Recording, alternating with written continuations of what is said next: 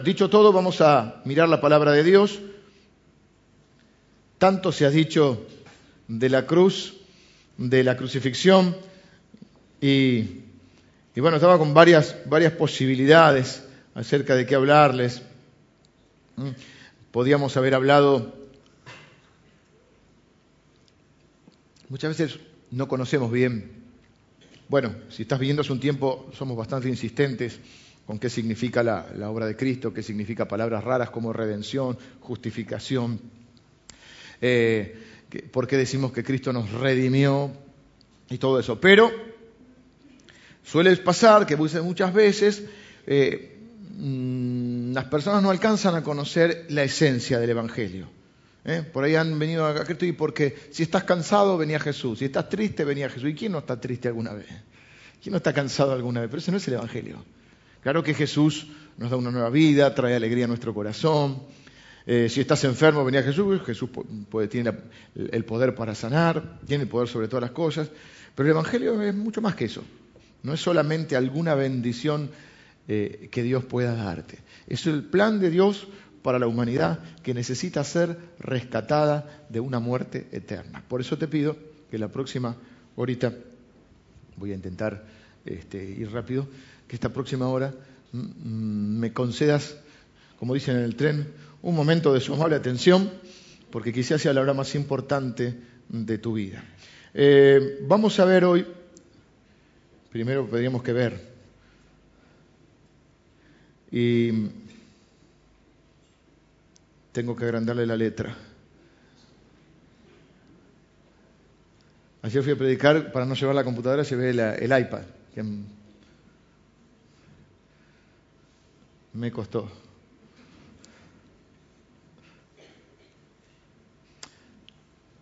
Sepa lo que usted sepa en esta vida, de toda la información que recibe a lo largo de su vida, que es mucha, a través de, y más que estamos en la era de la información, lo más importante que usted tiene que saber es algo que parece eh, muy fácil de decir y no tan fácil de comprender. Dice la Biblia, palabra fiel y digna de ser recibida por todos, que Jesucristo vino al mundo para salvar a los pecadores. Y dice también la Biblia, el apóstol Pablo dice, primeramente os enseñé, o sea, por cualquier otra, encima de cualquier otra cosa, primeramente no en, cronológicamente, sino en primer lugar de importancia, que Cristo Jesús murió por nuestros pecados conforme a las Escrituras. ¿Qué significa que Cristo murió por nuestros pecados? ¿Qué significa que Cristo murió en la cruz? ¿Por qué tenía que morir en la cruz? ¿De qué tenía que salvarnos? Son algunas preguntas que quizá no digo que nos hagamos muy seguidos, pero que sería bueno en una fecha como esta preguntarnos qué está sucediendo. Lo bueno del cristianismo, a diferencia quizá de otras religiones, es que no está basado en un conjunto de, de, principios filosóficos, ni siquiera de principios teológicos. En realidad, el cristianismo está basado en una persona, la persona de Jesucristo. Su obra y su persona. El apóstol Pablo también va a decir, me propuse cuando estuve con ustedes no saber otra cosa que a Cristo y a este crucificado. La persona y la obra. El cristianismo está fundado en una persona, la persona de Jesucristo. Y lo que él hizo, ¿cuál es su obra? Su vida en la tierra, su muerte y su resurrección. Sin resurrección, vana es nuestra fe. De eso vamos a hablar quizá el día domingo. Si Cristo no resucitó, nuestra fe no sirve para nada. Sería un Dios muerto como el que mucha gente está velando. Pero nosotros tenemos un Dios que está vivo. Mucha gente se ha quedado con la idea de un Cristo en la cruz.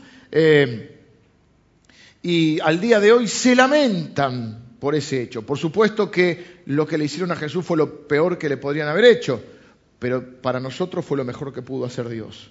¿Mm? Del mal más grande, Dios trajo la bendición más grande, que es la salvación que Jesucristo obtuvo para todos nosotros. Pero Jesús no estaba ahí en la cruz. ¿Dónde está Jesús hoy? Y algunos dirían, mi corazón, bueno, Está el Espíritu de Jesús, el Espíritu Santo. La persona de Jesús, ¿dónde está? A la diestra de Dios sentado en un trono. El último libro de la Biblia, el Apocalipsis, lo va a describir diciendo que todo lo creado lo adora. Multitudes de personas en las cuales estaremos un día nosotros. Los, las bestias del campo, las aves del cielo, los ángeles, los patriarcas, los 24 ancianos que no sabemos bien quiénes son, los apóstoles, todo lo creado le adora. Jesús en la tierra estaba limitado porque Él se hizo hombre y eh, eh, decidió limitarse mm, a, un cuerpo humano y a ser un hombre. Imagínense si estando en un cuerpo humano pudo hacer lo que hizo. Los milagros, resucitó personas, multiplicó los panes y los peces, sanó enfermos. Imagínense ahora en toda su gloria y su esplendor. Esa es la idea que vos tenés que tener del Cristo y no te quedes con un Cristo limitado, porque ese es el Jesucristo hombre, pero Jesucristo hoy está glorificado, sentado a la diestra de Dios, dice la que Dios le dio un nombre que es sobre todo nombre, que toda autoridad le ha sido dada. Ese es el Jesucristo que seguimos. Pero hoy vamos a ver, eh, porque para estar ahí primero tuvo que pasar eh, como dije yo la otra vez, para llegar a un lugar mejor, Dios a veces te hace pasar por el valle de sombra de muerte. Y Jesús tuvo que pasar por el momento más terrible que una persona puede pasar. Dice Hebreos capítulo 12, versículo 3, en una versión diferente, una traducción diferente. Si alguna vez se sienten desfallecidos, agobiados, piensen en Jesús. Pongan los ojos en Él, quien soportó pacientemente el maltrato de parte de los pecadores.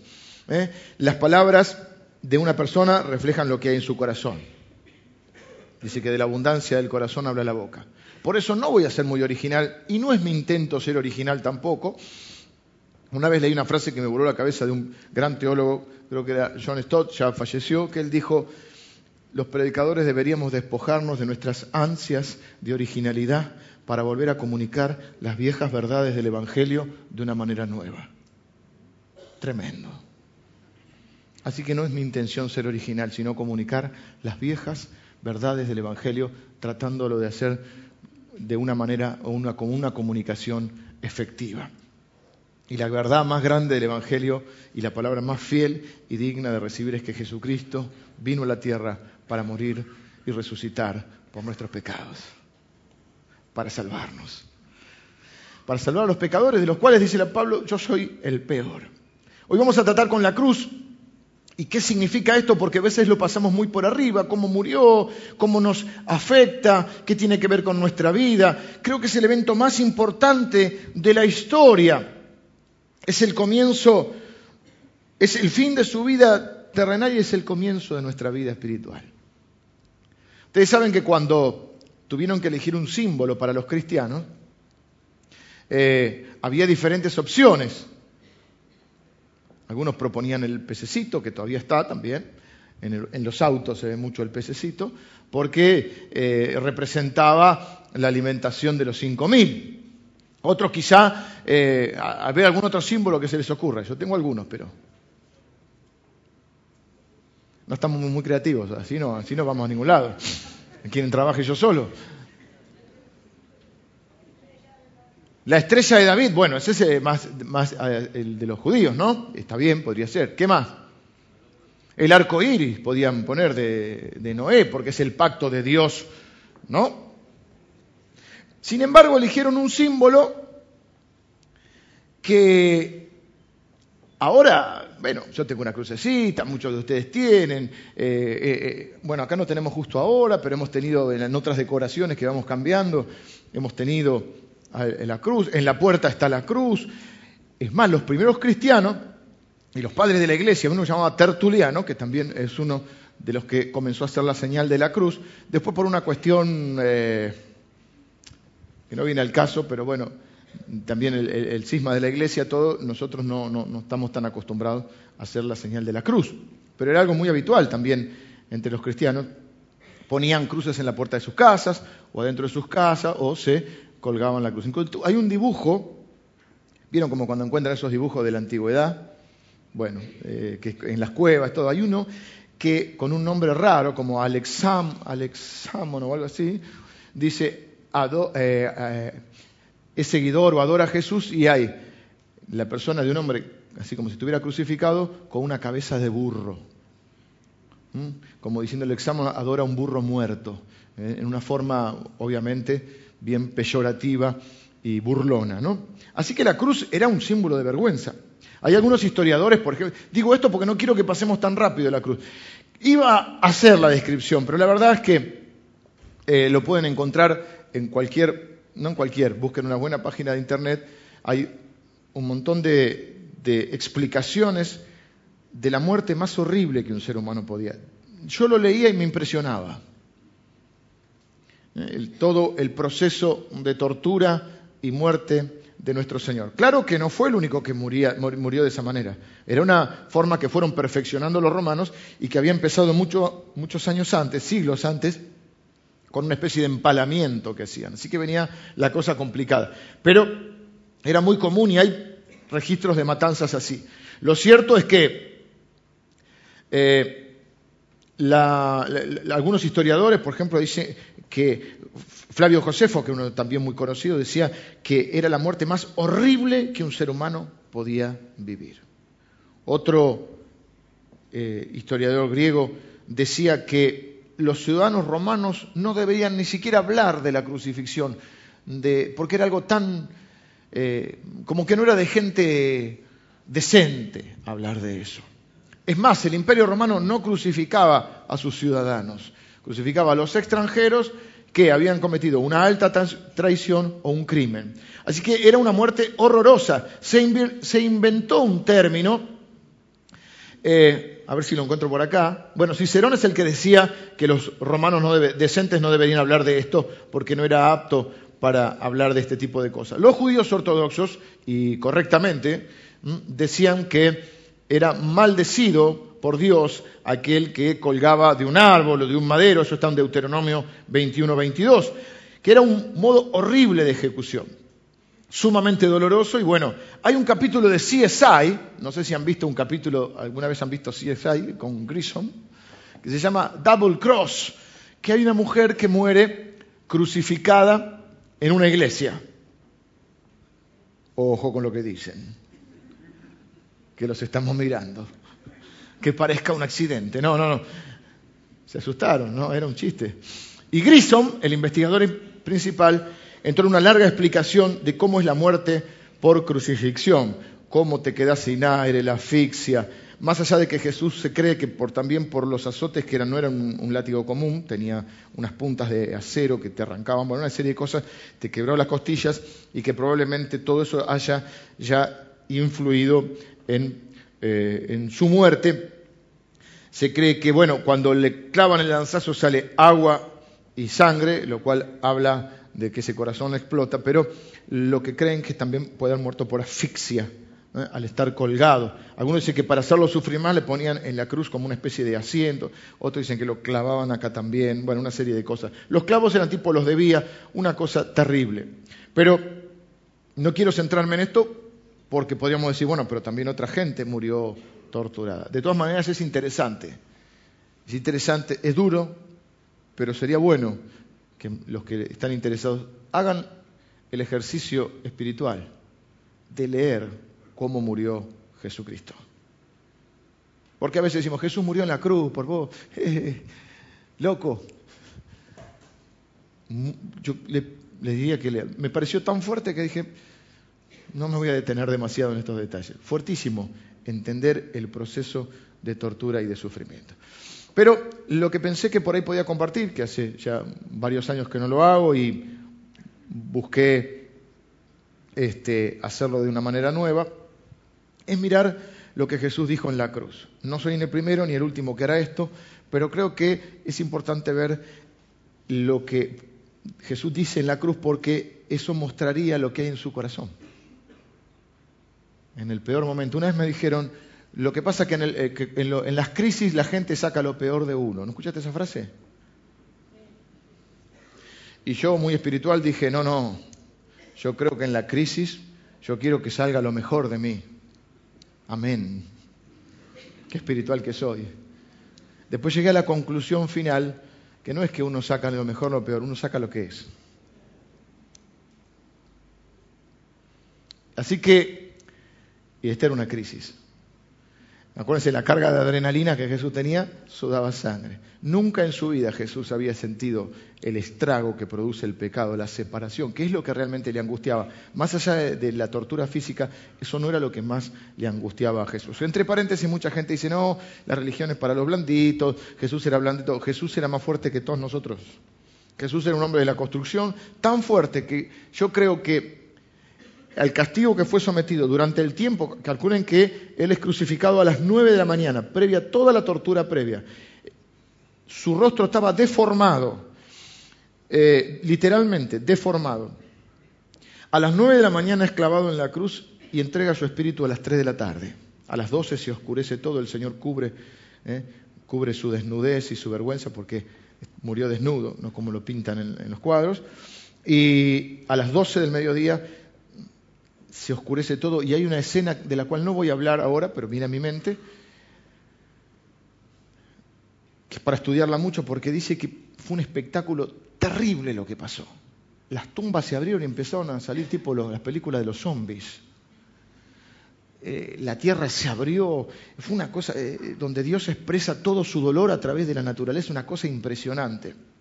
Y ahí hay, hay un, un militar que dice verdaderamente este era el Hijo de Dios y se rasga el velo del templo, eh, que era lo que separaba en, un acto casi simbólico, que separaba a la gente de Dios diciendo, Jesucristo abrió ahora el acceso a Dios. Tremendo. Eh, ¿Dónde nos quedamos? Las palabras de Jesús. ¿Qué dijo Jesús en la cruz? Revela qué hay en su corazón. Así que vamos a ver esas frases que Jesús, hay que hacer un raconto porque les dije que hay cuatro biografías de Jesús, Mateo, Marcos, Lucas y Juan. Cada una tiene un propósito y un público diferente. ¿Eh? Lucas lo presenta como el amigo de los pecadores, Marcos como el Hijo de Dios, Mateo como el, Mesías esperado, porque está eh, destinado a los judíos que esperaban el Mesías. Y entonces cada uno lo va contando de la manera que lo, percibió o de la fuente que lo recibió. Nosotros vamos a leer, vamos a ir buscando las frases que Jesús, lo que Jesús dijo en la cruz, ahí balbuceando, pobre, eh, sufriendo por todos nosotros, y eso nos va a revelar qué hay en el corazón de Jesús, para conocerlo un poco más, ¿eh? y para al final de, esta, de este tiempo, y ya tengo que ir rápido, al final de este tiempo, podamos entender para qué murió Jesús, por qué tenía que morir y qué implica para mí. Vamos, esto es lo que vamos a ver es el Evangelio puro, ¿sí? Vamos primero con Lucas 23, 34. Y Jesús decía, Padre, perdónalos, porque no saben lo que hacen, y repartieron entre sí sus vestidos, echando suertes.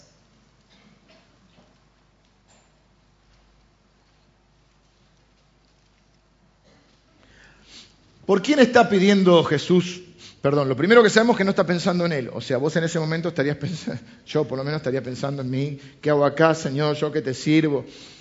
¿Mm? lo que soporta Jesús, porque acuérdense que está siendo hombre, lo vamos a ver, a veces nosotros, frente a alguna adversidad de nuestra vida, ya empezamos a dudar si Dios nos ama, ¿no? Estamos yendo, no sé, a algún lado, a la iglesia, se nos pincha una rueda y Señor, pensé que me querías. No encontrás la llave de tu casa y sos 75% ateo.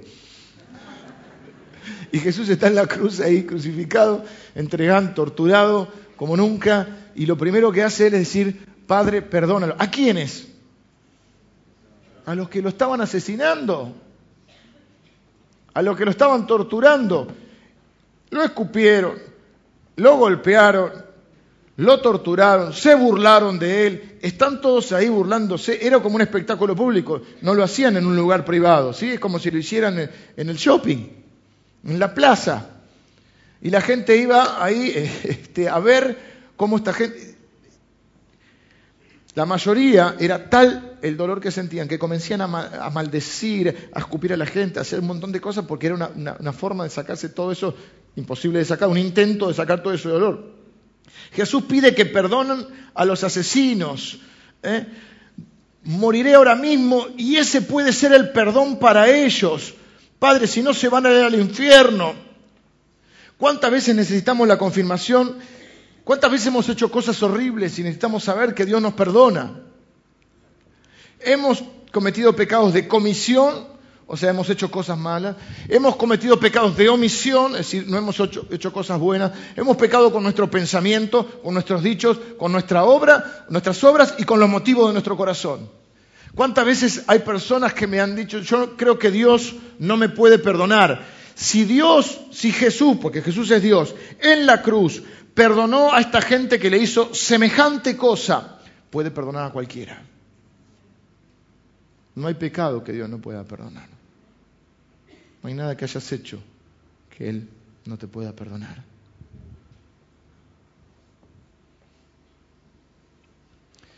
¿Alguna vez pecaste contra alguien? Sí. ¿Alguna vez alguien te dijo, te perdono?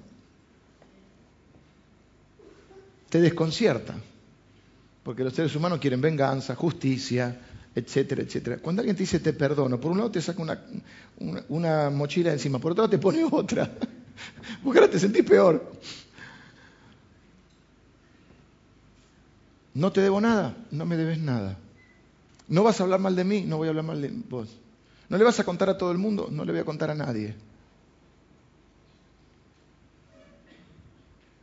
No vas a castigarme, no me vas a gritar, no me vas a insultar.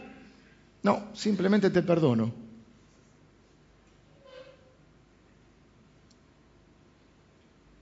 No existe una persona en este lugar. Si existe, por favor, me firma un autógrafo a la salida. No existe una persona en este lugar que no haya sido ofendida o lastimada. Y no existe una persona en este lugar que no haya ofendido o lastimado. Pero este es el pilar del cristianismo. Esto es lo que tenemos que entender si queremos formar una familia de la fe. Porque es lo que se supone que hagan las familias. Dice la Biblia, todos ofendemos muchas veces. Porque somos pecadores. Y normalmente dañamos a los que más queremos. Más le voy a decir, los que tienen la facultad de dañarme son los que quiero. Porque lo que no quiero no me importa lo que digan o lo que me hagan, pero el que tiene la facultad de dañarme es aquel que, que uno quiere. Normalmente ofendemos a los que más queremos o lastimamos a los que más queremos. Sería bueno tratar de ser más cuidadosos, pero por otro lado, eh, el pilar en el que se sustenta el cristianismo, la iglesia y la familia es que cuando ofendemos pedimos perdón y cuando nos ofenden perdonamos. Jesús dijo, Padre, perdónalos a los que me hacen mal. Jesús dijo, si alguien te pega en una mejilla, para emparejar, dale la otra. Si te obliga a llevar una carga, llévale dos. Una milla, llévale dos. Somos hijos, así seremos hijos de nuestro Padre, que bendice aún a los que le maldicen. Entonces no podemos ser cristianos y decir, yo no puedo perdonar. Jesús también nos enseñó a orar el Padre nuestro. ¿Y dónde decía? Padre, perdónalos como nosotros. Jesús dijo algo fuerte. Jesús dijo, si ustedes no perdonan, el Padre no lo va a perdonar. No lo voy a explicar teológicamente porque no sé. Pero dijo eso. No dice, me si oráramos, Señor, recuérdamela como yo se la recuerdo. Repróchame como yo se la reprocho. Él dice, Padre, perdona, eh, perdona nuestras deudas o perdona nuestras ofensas, como nosotros perdonamos a los que nos ofenden. Si Él en la cruz colgado pudo perdonar, usted y yo podemos perdonar, porque de la cruz fluye el espíritu del perdón. Nosotros tenemos el espíritu de Jesús, el Espíritu Santo. Leí una frase que no sé quién es, pero está muy buena que dice, escuche esta, perdonar es liberar a un prisionero y darse cuenta que el prisionero era uno. Ouch. voy de vuelta. Perdonar es liberar a un prisionero y darse cuenta que el prisionero era uno. Dios es tan sabio que sabe que el primer beneficiado con perdonar es uno. Que si vos no podés perdonar, te enfermás, te amargás, te morís. Para hacer la corta. Dice la Biblia, no sea que brotando alguna raíz de, amargura en vuestros corazones, os contaminéis y contaminéis a los demás. Una persona que no puede perdonar, esas personas que andan por la vida quizá heridas, lastimadas, con justa razón, pero Dios es tan sabio que sabe que la medicina para sanar los corazones heridos es el perdón. Y cuando vos perdonás crees que estás liberando al otro, pero en realidad ese prisionero sos vos. Así que vamos a ver entonces la segunda cosa que dice Jesús. Lucas 23, 43. Entonces Jesús le dijo, de cierto te digo que hoy estarás conmigo en el paraíso. De cierto te digo, en verdad te digo, ¿saben qué? Jesús te dice la verdad. Jesús siempre dice la verdad. Hay más de 40 veces en el Evangelio de Juan donde Jesús dice, de cierto te digo, en verdad te digo, en un rato vas a estar conmigo en el paraíso.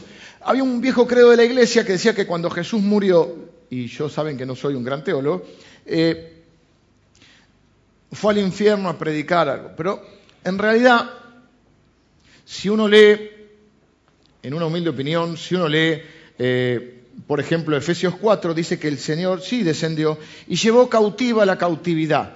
Algunos pensamos que Jesús fue a ese lugar donde estaban los que él iba a salvar y que los llevó al paraíso. Por eso dice, hoy estarás conmigo en el paraíso.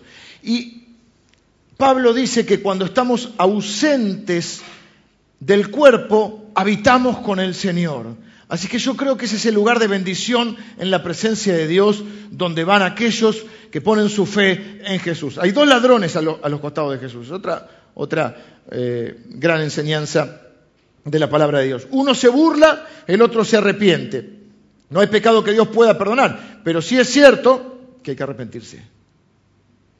Y entonces ahí está Jesús y uno empieza a decirle, eh, no, que sos Dios, y sos Dios, ¿por qué no te bajás de la cruz y nos salvás a, mí también? El otro le dice, un poco de respeto, ni en este momento tener respeto. Nosotros somos culpables, nosotros merecemos esto, pero Él es inocente, Él es el Hijo de Dios. Acuérdate de mí cuando estés eh, en el reino de tu Padre. Una revelación que solo Dios puede darnos. Y Jesús le dice, hoy vas a estar conmigo en el paraíso. No hay pecado que Dios no pueda perdonarte. Tanto te ama el Señor.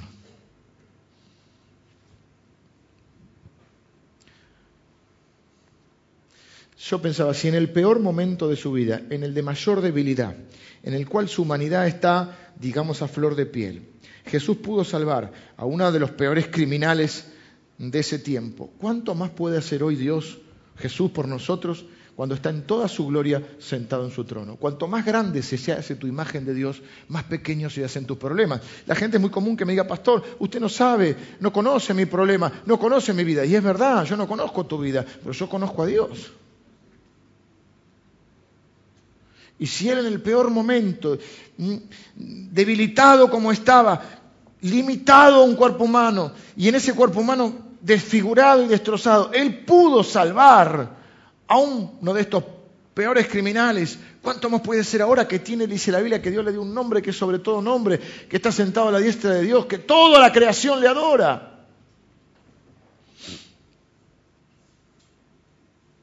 Así que hay esperanza para usted. ¿Saben por qué yo creo que el Evangelio siempre tiene audiencia? Porque es un mensaje de esperanza. Y hoy la gente vive sin esperanza. Dice la Biblia que Cristo en nosotros es nuestra esperanza de gloria.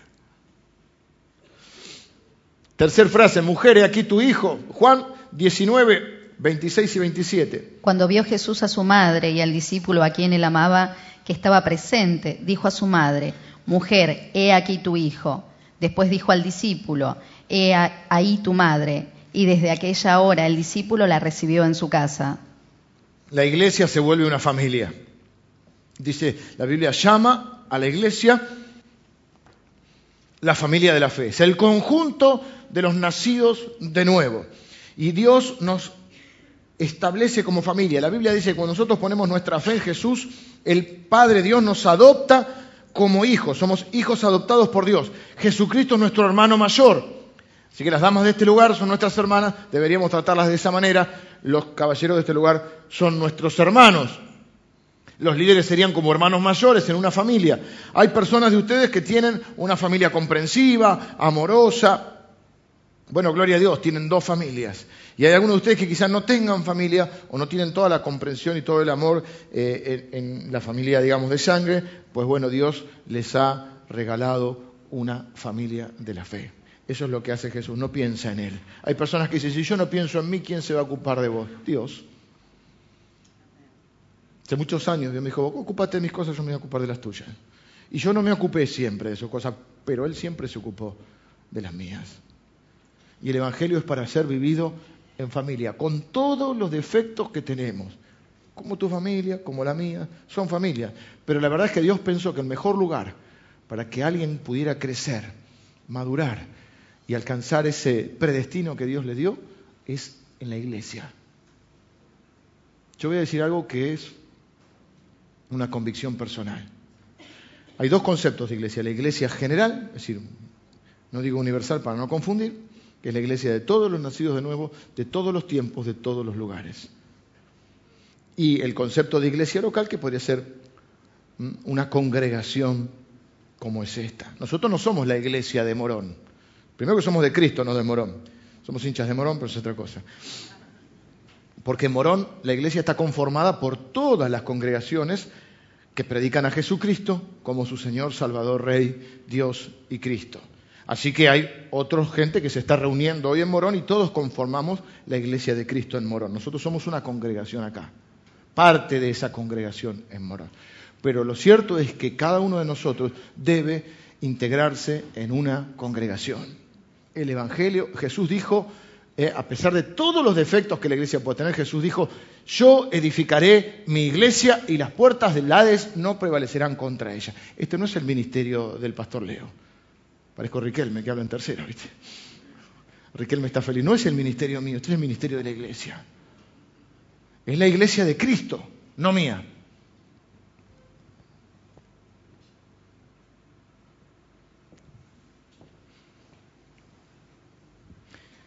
Y cuando dio Jesucristo dio la gran comisión, lo que hizo fue crear una iglesia.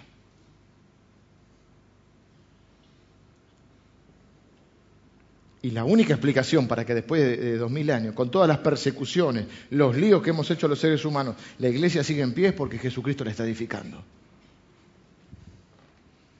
Efesios 2.19 dice, así que ya no sos ni extranjero ni advenedizo, sino conciudadano de los santos y miembro de la familia de Dios.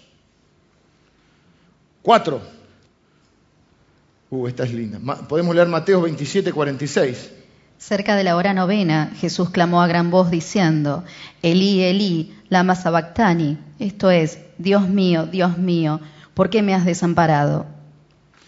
Martín Lutero le llamaba esto el, divino intercambio o el glorioso intercambio, ¿eh? la muerte sustituta de Cristo por nosotros. Dice la Biblia que al que no conoció pecado, por nosotros lo hizo pecado, para que nosotros fuésemos hechos justicia delante de él. ¿Qué quiere decir esto? Que Dios vio a su hijo, o tuvo que ver a su hijo, como un pecador, para poder mirarte a vos y a mí y vernos como sus hijos en un glorioso intercambio. ¿Qué hace Jesús?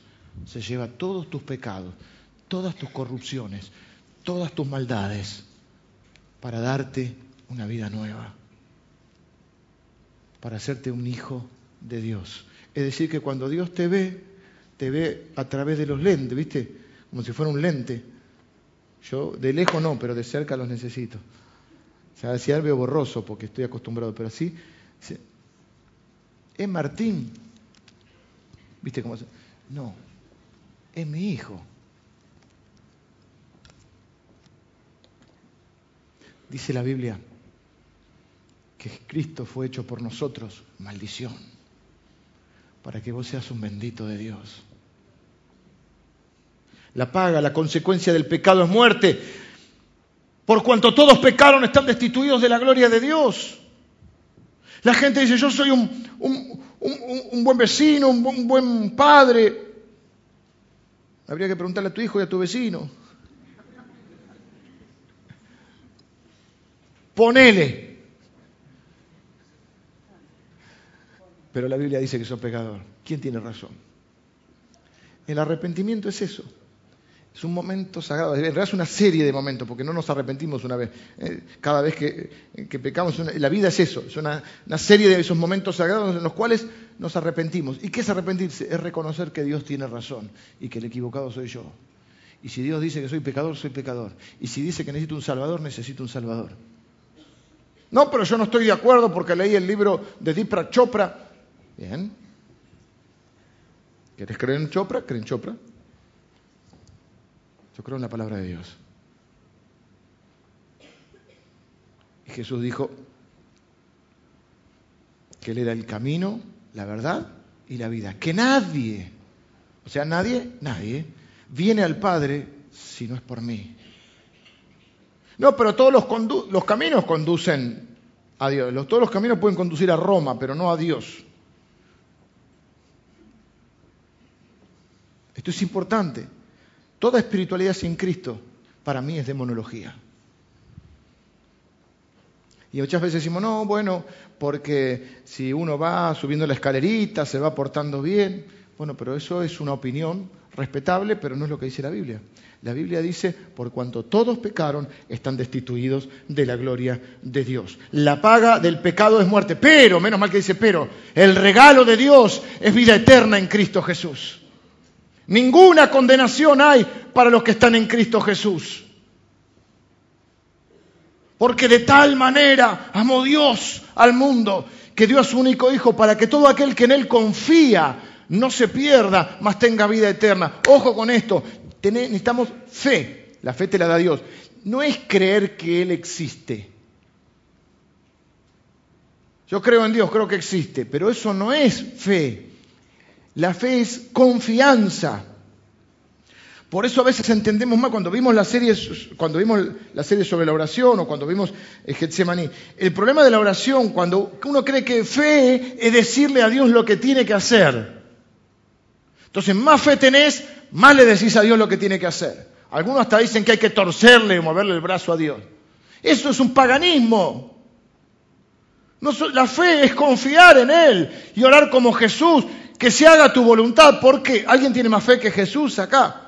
Jesús oró así, que se haga tu voluntad. Estoy confiando que Él está al mando, estoy confiando que Él sabe lo que es mejor para su reino y para sus propósitos, por ende para mí, y estoy confiando que Él cuida de mí, que Él está conmigo, que no hay nada que suceda en mi vida, es imposible que yo viva una situación que no esté gobernada por Él. Lo mismo sucede con esto. No es crear, creer que Dios, yo creo que Jesús existió. No, no, es confiar que su obra salvadora es suficiente para que yo sea aceptado delante de Dios. Hay personas que aún en una creencia, una desviación del cristianismo, van a decir que, bueno, la obra de Jesús está bien, pero hay que agregarle algunas cositas. Eso no es, es no confiar en la obra de Jesús, que es completa y absoluta. Somos salvos por la fe, porque por gracia sois salvos por medio de la fe. Y esto no de vosotros, pues es de Dios, no por obras, para que nadie se gloríe. Hay tres posturas sobre esto. Algunos creen que la gente se salva por las obras. Y esto creo que es una frontera entre los cristianos y todo cualquier otra cosa. Hay gente que dice, bueno, yo me puedo salvar por las obras. ¿Qué sería? Me porto bien, hago esto, no hago esto. Si, mm, bueno, si ayudo a, los pobres, subo un escaloncito. Si le contesto bien a mamá, subo otro. Cuando le contesto mal a papá, bajo tres, pum, pum, pum, pum. Y voy ahí tratando de subir una escalera y la cosa no va mucho. Menos mal que yo no creo en eso, porque si no andaría por planta baja. Es decir, bueno, no soy tan malo. No le pongo la basura en el tacho al vecino, no le estaciono en, la sombra del árbol, cositas de los vecinos, ¿no? Qué lindo los vecinos. O sea, por las obras, hay que hacer muchas cosas. Hay que pagar algunas misas o poner algunas ofrendas. ¿eh? De hecho, había un pensamiento en la Edad Media que era la moneda en el cofre cayendo y el alma del purgatorio saliendo.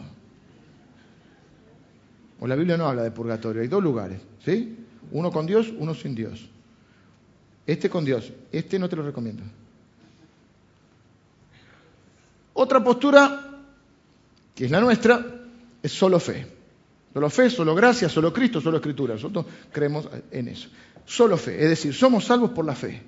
Es decir, confiamos Reconocemos que somos arrepentimiento y fe, reconocemos que somos pecadores que necesitamos un Salvador. O sea, Dios tiene razón, Él dijo, todos pecaron. Dios miró desde los cielos para ver si había algún justo y dice, llegó a esta conclusión, no hay justo ni aún uno, no hay quien entienda, no hay quien busque a Dios, no hay quien me busque. Todos están destituidos de la gloria de Dios. Entonces dice, necesitamos un Salvador. Ese Salvador es Jesús. Me arrepiento de si yo reconozco que soy un pecador, que el equivocado soy yo, que Dios tiene razón. Necesito un Salvador. Y confío que ese Salvador es Jesús y que lo que Él hizo es suficiente. Eso es fe. No le tengo que agregar nada. La tercera postura, que parece más razonable, pero no es así, es, bueno, unos dicen fe, otros dicen obra, ¿qué hacemos? Miti miti. 50 y 50, 50-50. Entonces hacemos, bueno, fe más obras. Eso les encanta mucho porque suena hasta que gente muy inteligente. Fe más obras. Pero eso está mal. Porque eso ofende la obra de Cristo. O menosprecia la obra de Cristo. Quiere decir que, bueno, la obra de Cristo es buena, pero, ese pero es terrible. Algo le falta a la obra de Cristo.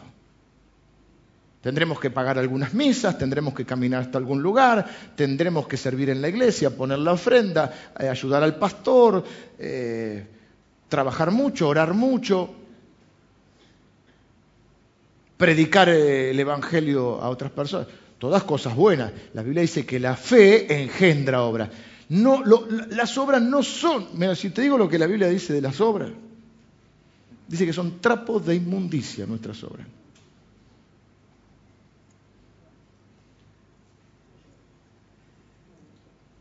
No, Era lo que usaban las, eh, eh, señoras, las mujeres, en la antigüedad porque no había toallita, digamos. Lo tuve que decir, lo dijo, lo dijo Dios.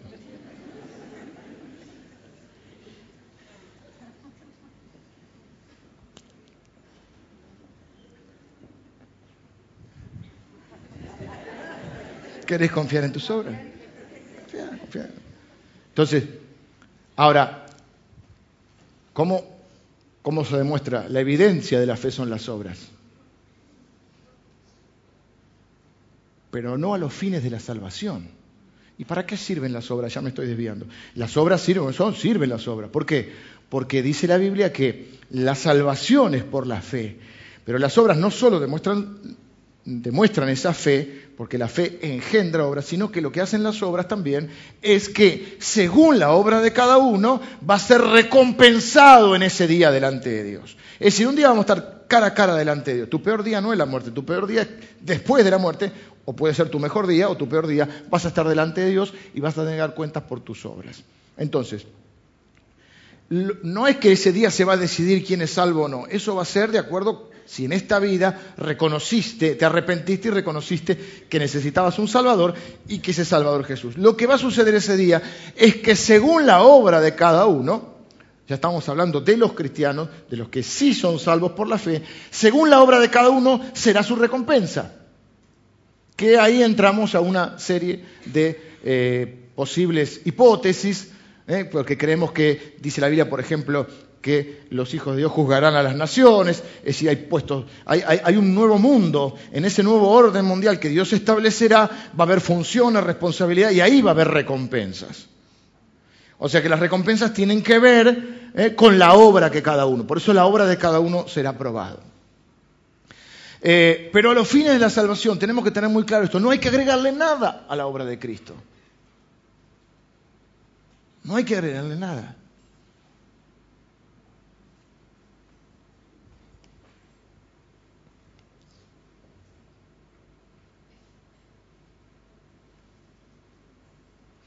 Romanos 5.1, justificados pues por la fe, tenemos paz para con Dios por medio de nuestro Señor Jesucristo.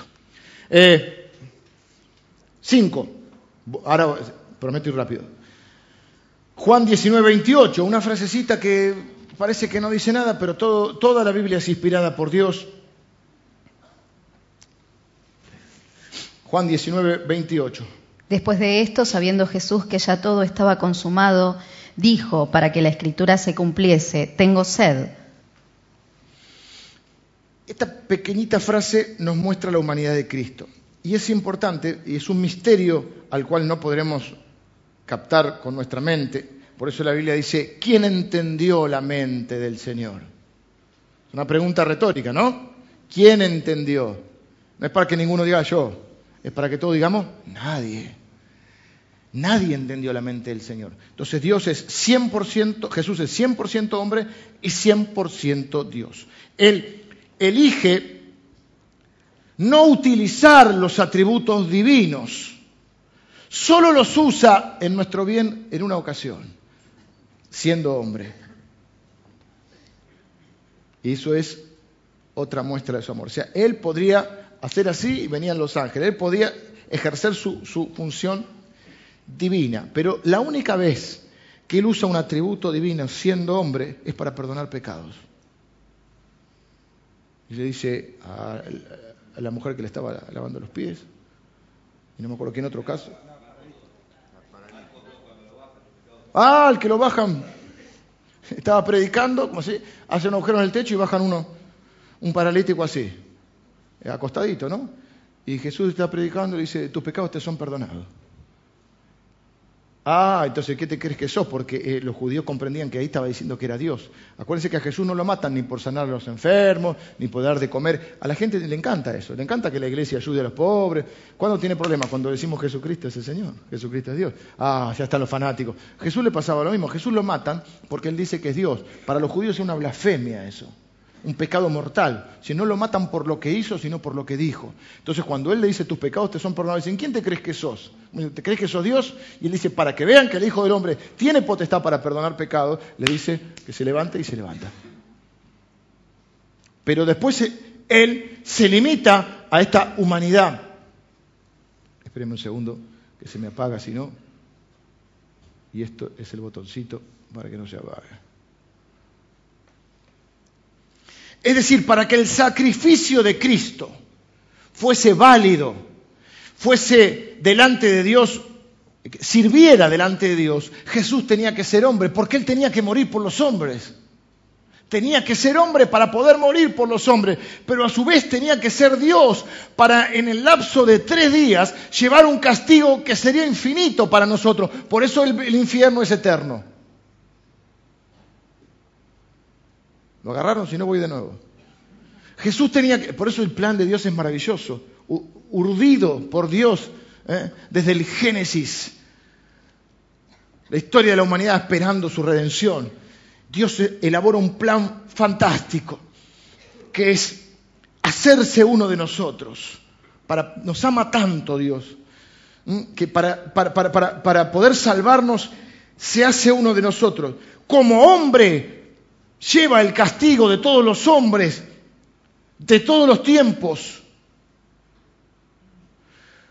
Por otro lado, como Dios puede pagar por ese castigo eterno en solo tres días. O sea, tenía que ser hombre para, para que el sacrificio fuese validado. Tenía que ser Dios para poder hacerlo en un lapso de tres días. Y tenía que ser sin pecado porque si él hubiese tenido pecado, él hubiese muerto por sus pecados. Por eso les leía hace un rato, al que no conoció pecado. Jesús no conoció pecado. Fue sin pecado. Fue hombre pero sin pecado. Por nosotros se hizo pecador. O sea, cargó, se hizo cargo de nuestros pecados. En este plan que ahora voy a terminar con esto. Frase eh, 6, 19, 30. Cuando Jesús hubo tomado el vinagre, dijo, consumado es, y habiendo inclinado la cabeza, entregó el Espíritu entramos en la fase de la gracia. Consumado es, hecho está. Tetelestai en la palabra. Y esto vuelve a, reafirmar esto. Ojo con esto. Acá estamos viendo que la obra es completa. Tres eh, significados de la palabra, o tres aplicaciones de la palabra tetelestai de aquel momento. La primera, la palabra era usada por un sirviente que volvía a la presencia de su amo después de haber terminado una tarea el esclavo decía, el trabajo que me diste está terminado, tetelestai. O sea, consumado es, es el original tetelestai. Eh, y Jesús dice, he acabado la obra que me diste que hiciera. Consumado es, hecho está, la obra está terminada, no hay que agregarle nada. La obra de salvación. Segundo, tetelestai también era un término común en la vida comercial griega significaba que una transacción quedaba cancelada al ser pagada la deuda en su totalidad.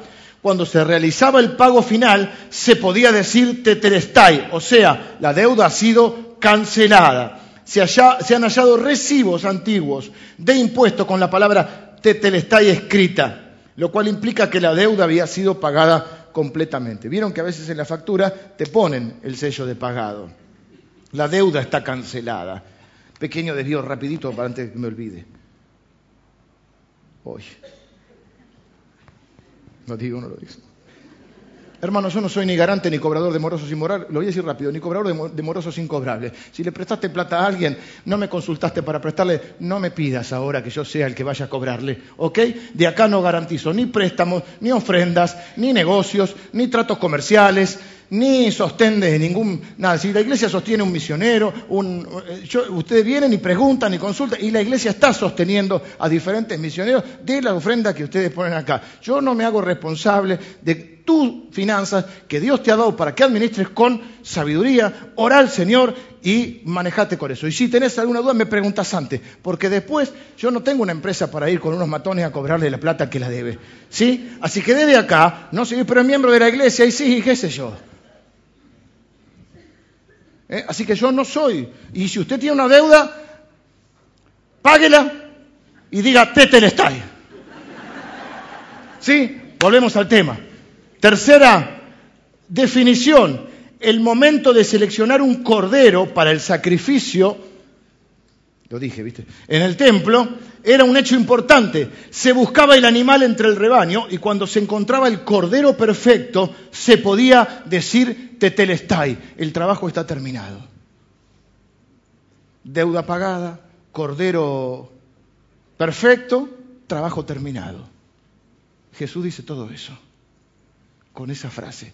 Consumado es. Si alguno a usted le quiere poner reglas, ¿eh? no, no, no, si vos querés ser salvo, no podés comer el choricito, el asado. Iba a decir también, hoy vamos a comer asado, está mi hermano haciendo el asado. Yo digo, con todas las, las cosas que Dios me perdonó, con todos los líos que le he traído al Señor, se van a preocupando porque como un asado en Semana Santa.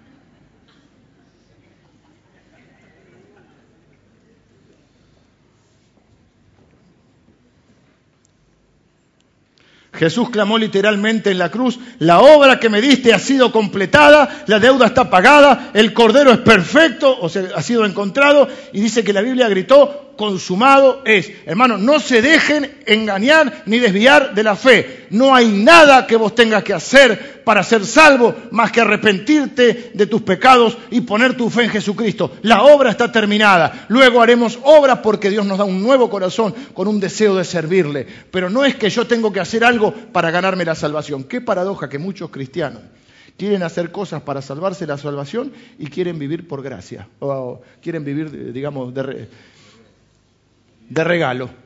La salvación es un regalo y la vida, muchas cosas, vivimos por gracia, pero muchas cosas son recompensa. Porque todo lo que siembres vas a cosechar. Y tus decisiones tienen consecuencias. Y la gente quiere ser al revés. No se quiere hacer cargo de sus consecuencias, de sus acciones, quiere vivir de regalo y quiere salvarse por las obras. Eh, la última, ¿no? Padre, en tus manos encomiendo mi espíritu. No te dije la cita. Bueno, pero ya está porque tenemos que tener. Está en la Biblia, búsquela. Léase los cuatro evangelios. En tus manos encomiendo mi espíritu.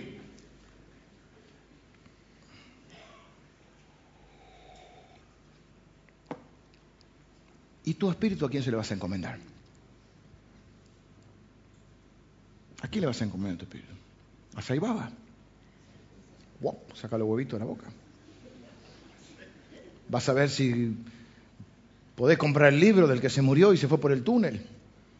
A ver si encontró la luz. ¿A quién le vas a encomendar tu espíritu? A vos mismo. O sea, si yo creo que yo soy salvo por las obras, escucha esto, que es muy inteligente lo que voy a decir. Vengan los músicos, mientras si hacemos una pausa, un corte, una quebrada. Ya termino, ¿eh? La creencia de la salvación por la fe, ¿cuál es? Necesitamos un Salvador, confiamos en el Salvador. Por eso es la iglesia del Salvador, no la iglesia del Pastor Leo. Como no tenemos foto de Jesús, no pusimos ninguna. Pusimos la cruz. Ahora digo yo, si la salvación es por obras, ¿quién es el Salvador?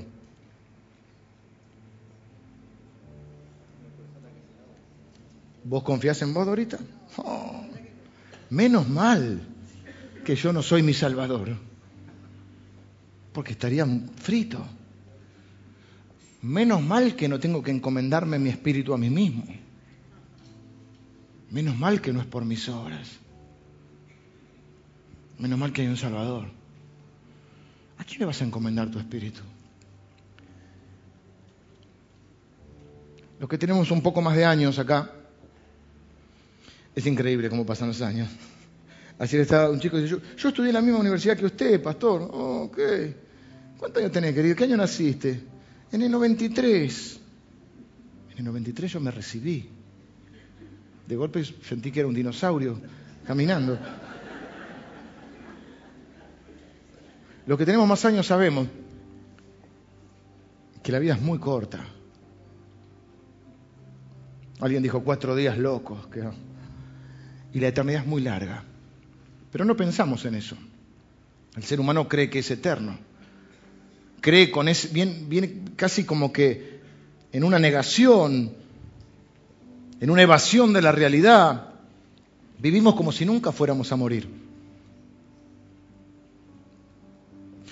¿A cuántas personas va a escuchar uno que dice estoy preocupado porque no sé qué voy a hacer en la eternidad? No, la gente dice estoy preocupado porque no sé qué voy a hacer mañana, no sé qué voy a hacer con el trabajo, no sé qué voy a hacer con mis hijos, no sé qué voy a hacer con la jubilación. Cuando me jubile, ¿qué voy a hacer?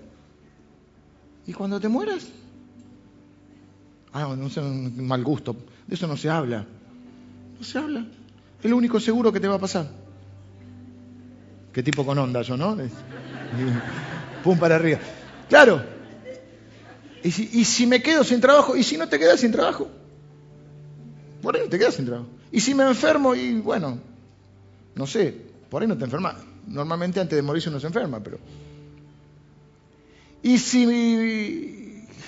Y así vamos acumulando preocupaciones o temores del futuro. Pero él dice, ¿y si me muero, dónde voy? Ahora, lo, otro puede pasar o no, pero lo que sí es seguro es que un día nos vamos a morir. Y lo que es más seguro todavía, porque si no estás suficientemente preocupado, quiero meter el dedito en la llaga un poquito, no solo te vas a morir, vas a estar después de morirte delante de Dios, cara a cara. Y ahí Dios va a decir, vos para acá, vos para allá, vos entrás, vos no entrás. Como si fuera, bueno, algunos creen que que a Pedro lo hicieron como el, por lo de las llaves del reino, es como el portero del cielo, ¿vieron? San Pedro. Es como en, los boliches, ¿viste? El, el, doorman se llama. El hombre de la puerta, está ahí dice, bueno, tenés zapatillas, no entra. No, pero son de marca, no entra. Entonces vos vas a la, al cielo y decís, te tengo, no, vos, vos, vos.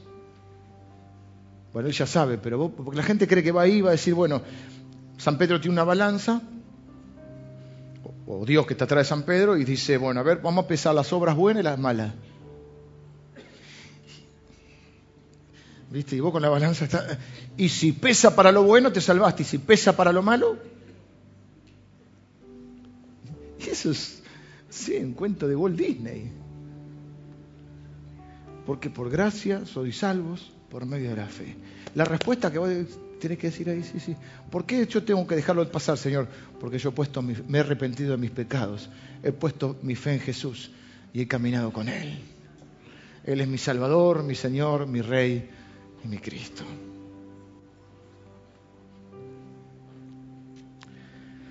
¿Qué se hace con el Evangelio? Este es el Evangelio. ¿Sabes qué quiere decir el Evangelio? Buena noticia. Yo ¿cuál es la buena noticia? Que lo reventaron en la cruz, le hicieron pomada. No. La buena noticia es que Jesucristo resucitó, venció la muerte, el pecado y a Satanás. Vuelvo a lo mismo. ¿Por qué Él no murió eh, definitivamente? Porque era sin pecado. Y la paga del pecado es la muerte. Como Él no tenía pecado, la muerte no lo pudo retener. Satanás no lo pudo retener. Y Él venció. Entonces, en resumen, Dios se encuentra con esto. Este es, este es el Evangelio puro. Dios dice, yo amo a esta gente, pero tengo que ejercer mi función de Dios. Mi función de Dios es castigar el pecado, si no el mundo colapsaría. Se espera de Dios que Dios sea justo y santo. La gente dice, yo no sé si en la justicia humana, pero en la justicia divina yo creo. Y si hay un Dios, Dios va a hacer justicia. Cuando vemos un dictador, un genocida, un violador, ¿qué dice la gente? Si hay un Dios, que ese Dios lo castiga. O sea, ¿qué queremos que haga Dios? Que ejerza su función de Dios, que es castigar el pecado. El problema es que si Dios castiga el pecado con la muerte, estamos todos en el horno. Porque no hay justo ni un uno. Entonces, ¿qué hace Dios? Tengo que castigarlos, pero los amo, no quiero la destrucción eterna de esta gente. Entonces Dios dice, ok, elabora el plan más maravilloso que solo Dios podía hacer. Jesucristo, la segunda persona de la Trinidad, dice, yo voy a ir a ese mundo, me voy a mudar de barrio, me voy al mundo, me voy a ser uno de ellos. Como hombre voy a vivir la vida que ellos no pueden vivir, una vida sin pecado. Como hombre voy a pagar la deuda que ellos tienen la deuda que los lleva a la muerte. ¿Cómo se paga? Con la vida. Voy a morir la muerte que ellos deberían morir. Y voy a obtener para ellos lo que ellos no pueden obtener. El perdón de sus pecados, el regalo de la vida eterna, la victoria sobre la muerte, sobre Satanás y sobre el pecado. Voy a resucitar al tercer. En tres días voy a pagar, voy a llevar todo el, pecado de todos los hombres de todos los tiempos. Voy a, a aceptar la justicia y aún la ira de Dios, castigando el pecado para que Dios cumpla su función de Dios, pero para que usted y yo no tengamos que morir eternamente.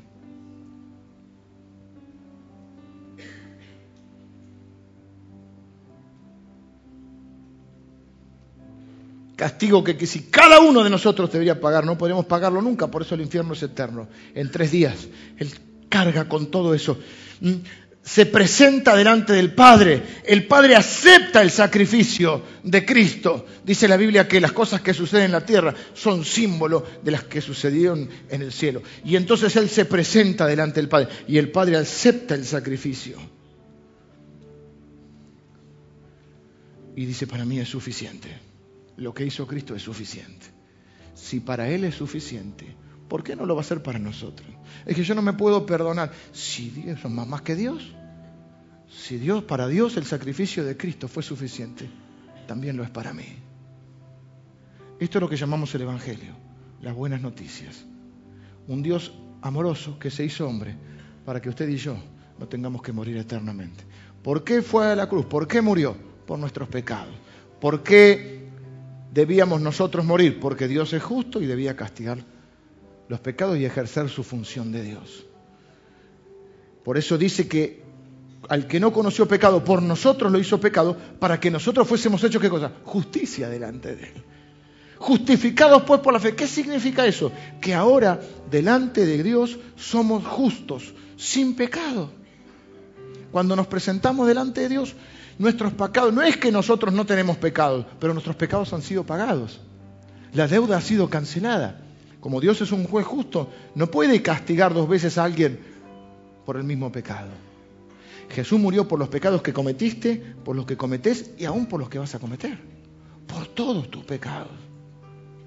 Todos esos pecados, toda esa culpa está pagada. Por eso la Biblia va a decir, ninguna condenación hay para los que están en Cristo Jesús. Justificados pues por la fe tenemos paz para con Dios. La paga del pecado es muerte, pero el regalo de Dios es vida eterna. Y va a decir algo fantástico la Biblia. Todo aquel que invocare el nombre del Señor será salvo. ¿Salvo de qué? De la condenación eterna, de la muerte eterna, del infierno. Esto es el Evangelio. Y estas sí que son buenas noticias. Por eso los cristianos tomaron, como, como está sonando esta canción, que dice que la cruz era emblema de afrenta y dolor, de vergüenza y de sufrimiento, quiere decir. La cruz era un símbolo de vergüenza y de sufrimiento. Pero nosotros hoy no nos avergonzamos ni de la cruz, ni del Evangelio, ni de nuestro Señor Jesús. Por eso la Biblia va a decir, ¿dónde está, oh muerte, tu aguijón?